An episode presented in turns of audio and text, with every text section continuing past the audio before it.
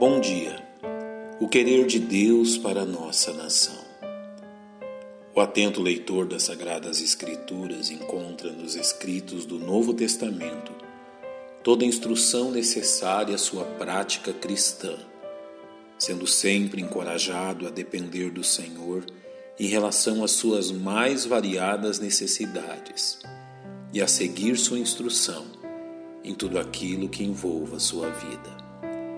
É visando tais objetivos que o apóstolo Paulo escreveu a Timóteo, instruindo especialmente quanto a seu proceder para com as autoridades constituídas, ao dizer: Admoesto-te, pois, antes de tudo, que se façam súplicas, orações, intercessões e ações de graças por todos os homens, pelos reis e por todos os que estão em eminência, para que tenhamos uma vida quieta e sossegada e em toda piedade e honestidade, porque isto é bom e agradável diante de Deus nosso Salvador, que quer que todos os homens sejam salvos e venham ao conhecimento da verdade.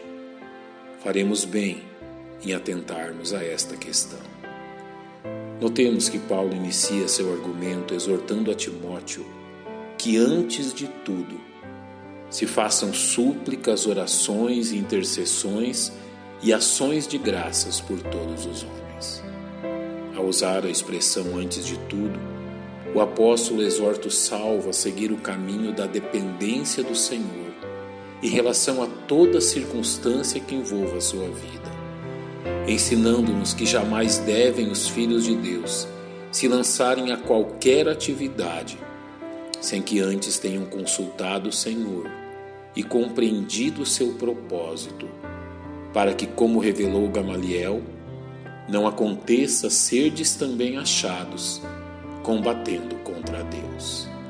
Sendo assim, é franqueado aos salvos usar de diversos aspectos da oração a fim de atingir este objetivo, iniciando pelas súplicas, que designam um apelo forte e fervoroso diante de uma circunstância necessária. Ao usar a palavra orações, Paulo abrange toda forma de abordagem pela qual adentramos a presença do nosso Deus, como as intercessões, quando nos dirigimos a seu trono de graça em favor de nossos semelhantes e as ações de graças, em que relatamos Sua bondade e abrimos nosso coração a Deus em gratidão. Note que a expressão por todos os homens nos remete a um grandioso privilégio, que é o de influenciar a vida das pessoas ao nosso redor por meio de nossa vida de oração. Em um período especialmente crítico quanto à condição política pela qual passava o Império Romano, Paulo exorta Timóteo a interceder especialmente pelos reis e por todos os que estão em eminência.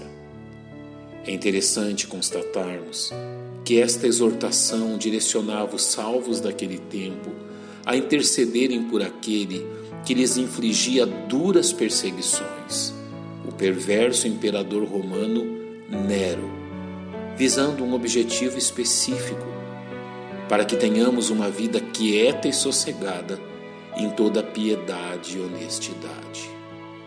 Em todo o Novo Testamento, os salvos serão sempre direcionados à lealdade ao governo sobre o qual vivem, exceção a ordens que contrariem sua devoção a Deus e sua palavra.